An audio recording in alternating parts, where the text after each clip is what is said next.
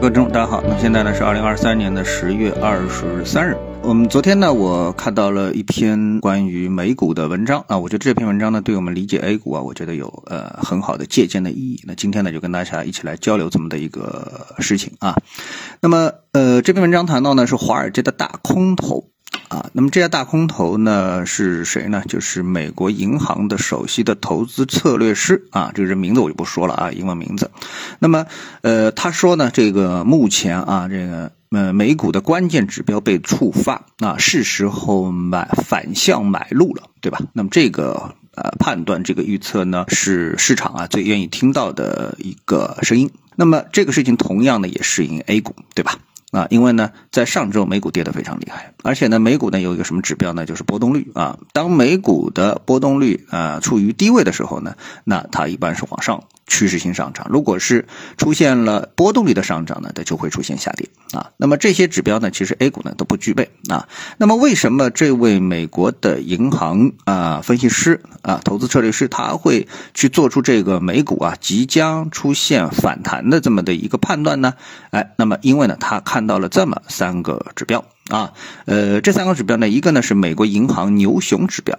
啊，那这指标呢，现在呢是低于百分之二啊。那这个指标呢是呃，从历史经验来看的话啊，这个指标啊被触发之后啊，三个月的资产回报的中位数显示呢，美股会上涨百分之五点四，全球股票的上涨空间是百分之七点六，投资级债券的上涨幅度呢是百分之九点一啊。那么这个指标呢，如果是低于二的话，那么就算是这个被触发了。啊，那我们看到呢，在美股呢有一些跟我们 A 股市场啊，呃也相近的一些统计数据，比如说啊，就是这个资金流出啊。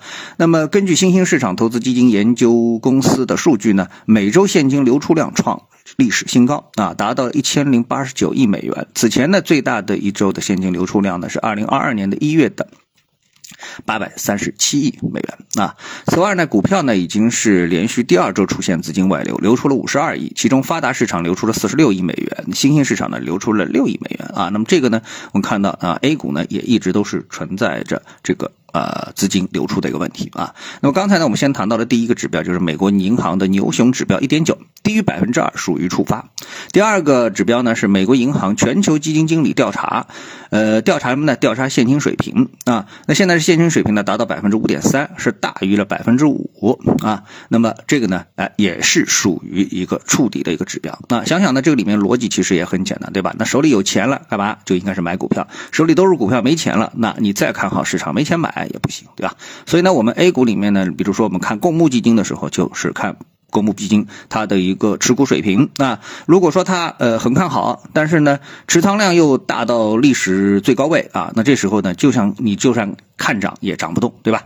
好，那么第三个指标呢是美国银行过去四周赎回资产规管理规模是百分之一点一，大于百分之一啊，也就是说过度赎回它也是属于啊利空反转的这么的一个指标。啊，所以呢，根据这样的一些指标之后呢，那么这个团队啊，我们说这个。就说这个这个这个呃分析师，那么他们呢也是个团队，对吧？那么他们团队呢预计呢，哎，美股呢是可以出现上涨了啊，可以出现上涨了啊。但是呢，呃，表面来看的话呢，那目前呢是哀鸿一片，就是所有的这个硬性的指标啊，其他的一些指标都反映出整个的呃，我们说那个美股呢是要看跌啊。好，那么我说这个事情为什么对我们的 A 股市场有借鉴呢？那我倒不是说啊这些指标一能够也能够得出一个 A 股就能上涨的这么的一个。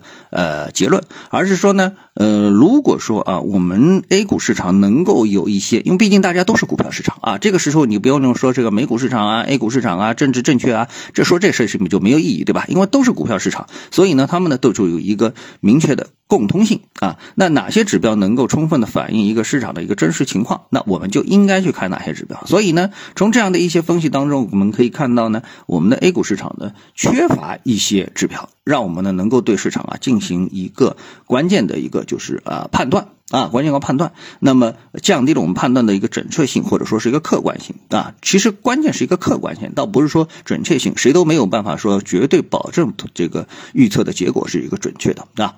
好，那么这个呢是这篇文章啊给到我的一个比较大的一个启发啊。那么回到 A 股市场的一个下跌呢，我们看到呃，整个周末时间呢是非常适合呃很多人来思考的，到底 A 股市场啊，呃出现一个什么样的一个情况啊？我们应该怎么样去分析市场为什么会下跌等等之类的，对吧？那这个其中呢有一条啊，其中有一条是什么呢？就是这个胡锡进又说话了啊。胡锡进说什么呢？呃，胡锡进说啊，管理者工作很努力，股市下跌的责任主要是亿万股民对利好政策视而不见啊。我记得我前几天呢就曾经啊这个说过我们的这个市场的一个问题啊。啊，市场问题什么呢？市场问题就是说，市场总觉得自己是对的啊，或者说管理层觉得我们的这个股市没问题，有问题的是股民。